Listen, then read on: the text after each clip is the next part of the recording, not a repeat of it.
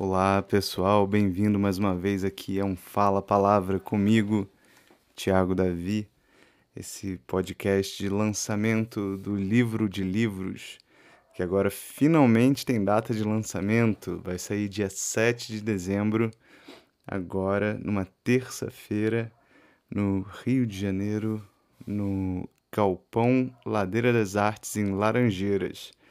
É, entra lá no meu no meu Instagram, no meu Facebook, em contato, por onde quer que você tenha ouvido esse podcast, pode me procurar. O Instagram é assim Voi, no, no Facebook é no, na, na fanpage chamado As Músicas do Tiago Davi, que por incrível que pareça também tem poesia. Bem, minha gente, hoje eu vou continuar aqui a leitura de trechos do, do livro do livro de livros e hoje é, o recorte é do livro da empatia.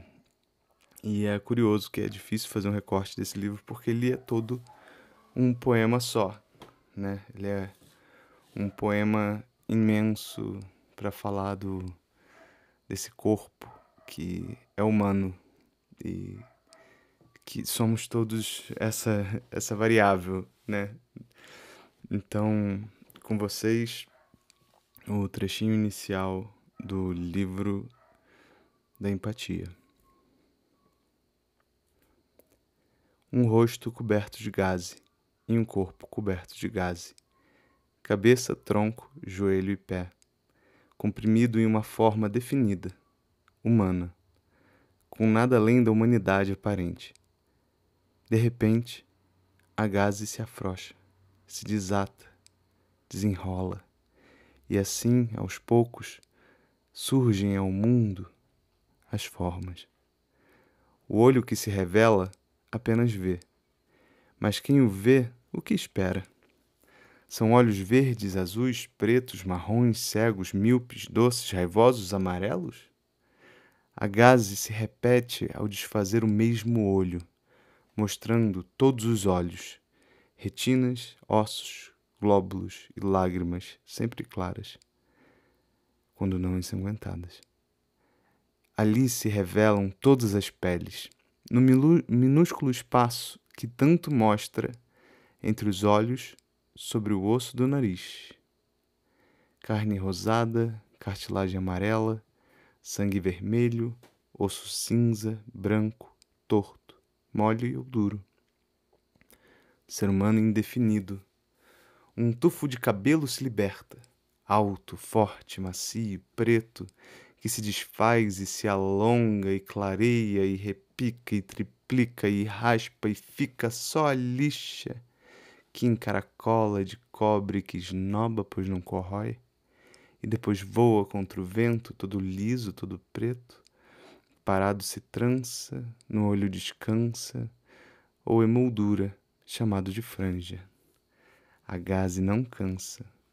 A cada volta nova, uma nova ânsia. Entre os olhos e cabelos, os pequenos novelos, sobrancelhas claras das expressões raras ou rasas, tensionadas quando ocasionadas, amor, riso, ódio, rancor e gozo, muitas vezes misturados, abaixadas, levantadas, indefinidamente estacionadas volumosas, finas, unidas, raspadas, falhas. Sobre o olho se faz par. Presença estampada que segura o suor, que, quando arrancado, faz falta. Costume da forma, que só o tempo dá conta. A gás em suas voltas não cansa. As voltas, as voltas do mesmo, a mudança. Uma orelha, uma orelha protubera na sua presença auditiva receptor passivo aberto a todos os sons possíveis de serem ouvidos.